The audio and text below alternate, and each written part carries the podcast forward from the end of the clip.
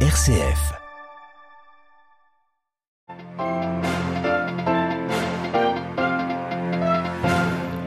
La Russie toujours plus isolée sur la scène internationale alors que les combats se poursuivent en Ukraine. Moscou compte peu de soutien. C'est désormais l'Inde qui critique à mots couverts la fuite en avant russe. Nous retrouverons notre correspondant à New Delhi. Un naufrage meurtrier au large de la Syrie a fait au moins 73 morts. Il s'agit de Libanais ayant fui leur pays. Depuis plus d'un an, les embarcations de Libanais cherchant l'exil se multiplient. À la une de ce journal également, les élections en Italie et l'extrême droite aux portes du pouvoir. Le scrutin aura lieu dimanche. Un reportage à suivre sur le dernier meeting de la coalition des droites hier soir à Rome. Et puis nous entendrons l'évêque de Sar au Tchad. Il nous dira sa préoccupation face à la recrudescence des affrontements entre agriculteurs et éleveurs dans sa région. Radio Vatican, le journal Olivier Bonnel. Bonjour, des crimes de guerre ont été commis en Ukraine. C'est la certitude de la commission d'enquête de l'ONU euh, qui l'a dévoilé depuis Genève ce vendredi. Dans un premier rapport oral sur le travail de la commission sont énumérés les bombardements russes de zones civiles, de nombreuses exécutions, la torture, les mauvais traitements et les violences sexuelles. Il s'agit notamment d'attaques aveugles, a dénoncé le chef de ces enquêteurs devant la commission des droits de l'homme. Cette commission de l'ONU a visité jusqu'ici 27 villes et localités et a interrogé plus de 150 victimes et témoins. La Russie, qui est de plus en plus isolée sur la scène internationale, ses revers militaires en Ukraine font douter certains de ses partenaires comme la Chine, mais également l'Inde. New Delhi, qui est resté neutre depuis le début du conflit, critique désormais à mots couverts l'attitude de Moscou. Les précisions de notre correspondant sur place Emmanuel Derville. Sept mois après le début de la guerre en Ukraine, l'un des principaux alliés de Moscou, l'Inde, donne des signes d'impatience. Hier, devant le Conseil de sécurité de l'ONU, le ministre indien des Affaires étrangères, Subramaniam Jaishankar, s'en est pris à la Russie. Il s'est inquiété du risque nucléaire qui plane au-dessus du conflit. Il a aussi déclaré que rien ne justifiait une violation des droits de l'homme ou du droit international. Des propos qui illustrent le malaise indien à l'égard de l'invasion sans motif d'un État souverain. La semaine dernière, le Premier ministre Modi avait également indiqué lors d'un entretien avec Vladimir Poutine que l'époque actuelle n'était pas à la guerre. L'Inde presse Moscou de mettre fin au conflit le plus vite possible. Outre l'inflation alimentée par cette guerre, New Delhi ne peut plus compter sur l'industrie militaire russe pour se fournir en munitions et en pièces détachées. Alors qu'elle a acheté la majeure partie de ses équipements à la Russie, Vladimir Poutine apparaît de plus en plus isolé sur la scène diplomatique. New Delhi, Emmanuel Derville pour Radio Vatican. Mais le Saint-Siège ne veut fermer aucune porte de dialogue dans ce conflit. Hier à New York, le secrétaire d'État du Saint-Siège, le cardinal Pietro Parolin, s'est entretenu avec le chef de la diplomatie russe, Sergei Lavrov, en marge de l'Assemblée générale de l'ONU. Une rencontre dont le contenu n'a pas filtré le dialogue en toutes circonstances parce qu'il y a toujours la possibilité que dans ce dialogue, on puisse changer les choses, expliquait le pape François la semaine passée à son retour du Kazakhstan. L'Ukraine où les référendums d'annexion par la Russie ont commencé ce matin dans les zones contrôlées par Moscou. Des consultations qui doivent se tenir jusqu'au 27 septembre dans les régions de Donetsk, Luhansk dans l'est du pays, mais aussi à Kherson et Zaporizhia dans le sud de l'Ukraine, des zones où les combats se poursuivent. Les autorités ukrainiennes ainsi que les pays occidentaux dénoncent un simulacre. La répression se poursuit en Iran où depuis une semaine maintenant la population crie sa, colère après la mort d'une jeune femme qui n'était pas voilée correctement. Elle avait été arrêtée par la police des mœurs du régime des Mollahs. Selon une ONG des droits de l'homme basée à New York, au moins 36 personnes ont été tuées depuis le début des manifestations. Les autorités iraniennes qui ont bloqué les réseaux sociaux. Le bilan est très lourd. Euh, au moins 73 migrants, dont des femmes et des enfants, partis du Liban, ont été retrouvés morts au large de la ville portuaire de Tartous au nord-ouest de la Syrie. Les victimes sont en majorité libanaises mais aussi syriennes et palestiniennes. À Beyrouth, Paul Ralifé.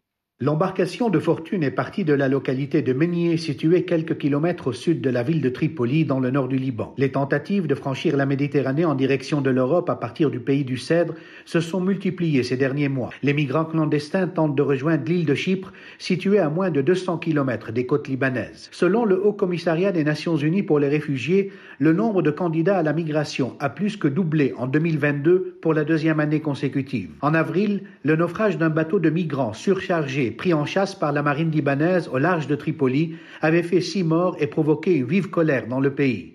L'ONU rapporte qu'au moins 38 bateaux transportant plus de 1500 personnes ont quitté ou tenté de quitter illégalement le Liban par la mer ces deux dernières années.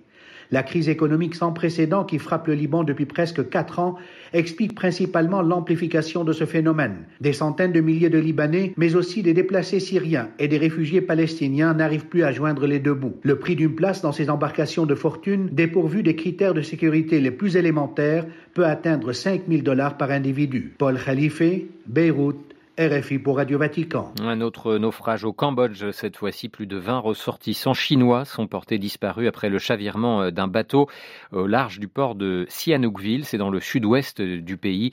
Euh, le Cambodge qui connaît depuis plusieurs années un boom des investissements chinois, à Sihanoukville en particulier, une ville marquée par l'ouverture de dizaines de casinos, euh, des travailleurs chinois qui sont régulièrement victimes de trafic et de contrebande. Un porte-avions américain est arrivé ce vendredi en Corée du Sud pour la première fois en près de cinq ans. Il doit participer à des exercices conjoints avec l'armée sud-coréenne. La venue de navires militaires américains dans les eaux euh, sud-coréennes a pour objectif de dissuader les menaces nucléaires de la Corée du Nord, a précisé un responsable au sein du ministère sud-coréen de la Défense. Hong Kong assouplit ses restrictions anti-Covid. L'ancien comptoir britannique aux mains de la Chine a annoncé supprimer la quarantaine obligatoire à l'hôtel pour toute personne arrivant de l'étranger. C'est une première depuis près de deux ans et demi. J-2 en Italie avant les élections législatives anticipées, les élections dont la coalition de droite et d'extrême droite est donnée gagnante, menée par la favorite du scrutin, la chef de file souverainiste Giorgia Meloni, leader du parti post-fasciste Fratelli d'Italia.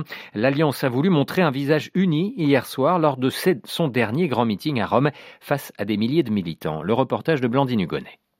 Sur la place du peuple, dans le centre de la capitale, une marée de drapeaux se confondent de la Ligue, de Forza Italia et de Fratelli d'Italia surtout. Une unité qui a pour tête d'affiche Giorgia Meloni, 45 ans, coqueluche de ce scrutin à la tête du premier parti de la botte, Fratelli d'Italia, acclamée et adulée même par ses nombreux électeurs. C'est une femme politique sérieuse, cohérente et une battante qui ne cède pas au chantage des Européens. Avec Giorgia Meloni, on va se faire respecter, lance Roberto, casquette de Fratelli d'Italia sur la tête, défendre la nation italienne mais aussi baisser les taxes plafonner le prix du gaz, bloquer les débarquements de migrants sur la Seine. Les promesses des populistes se succèdent. Sous une affiche géante à l'effigie de Giorgia Meloni, Daniela est convaincue d'une victoire de sa candidate qui est passée de 4 à 24% des intentions de vote depuis les dernières élections. C'est sûr, on va gagner. Tout va changer en mieux pour les jeunes, pour le revenu minimum, pour trouver du travail. Nous ne sommes pas fascistes, nous tenons à notre patrie. Et puis Georgia, c'est une femme qui va devenir présidente du Conseil. J'en suis très fière. Créditée de plus de 45% des voix, dans les derniers sondages, la coalition de droite extrême droite pourrait obtenir la majorité dimanche et ainsi être appelée à gouverner l'Italie.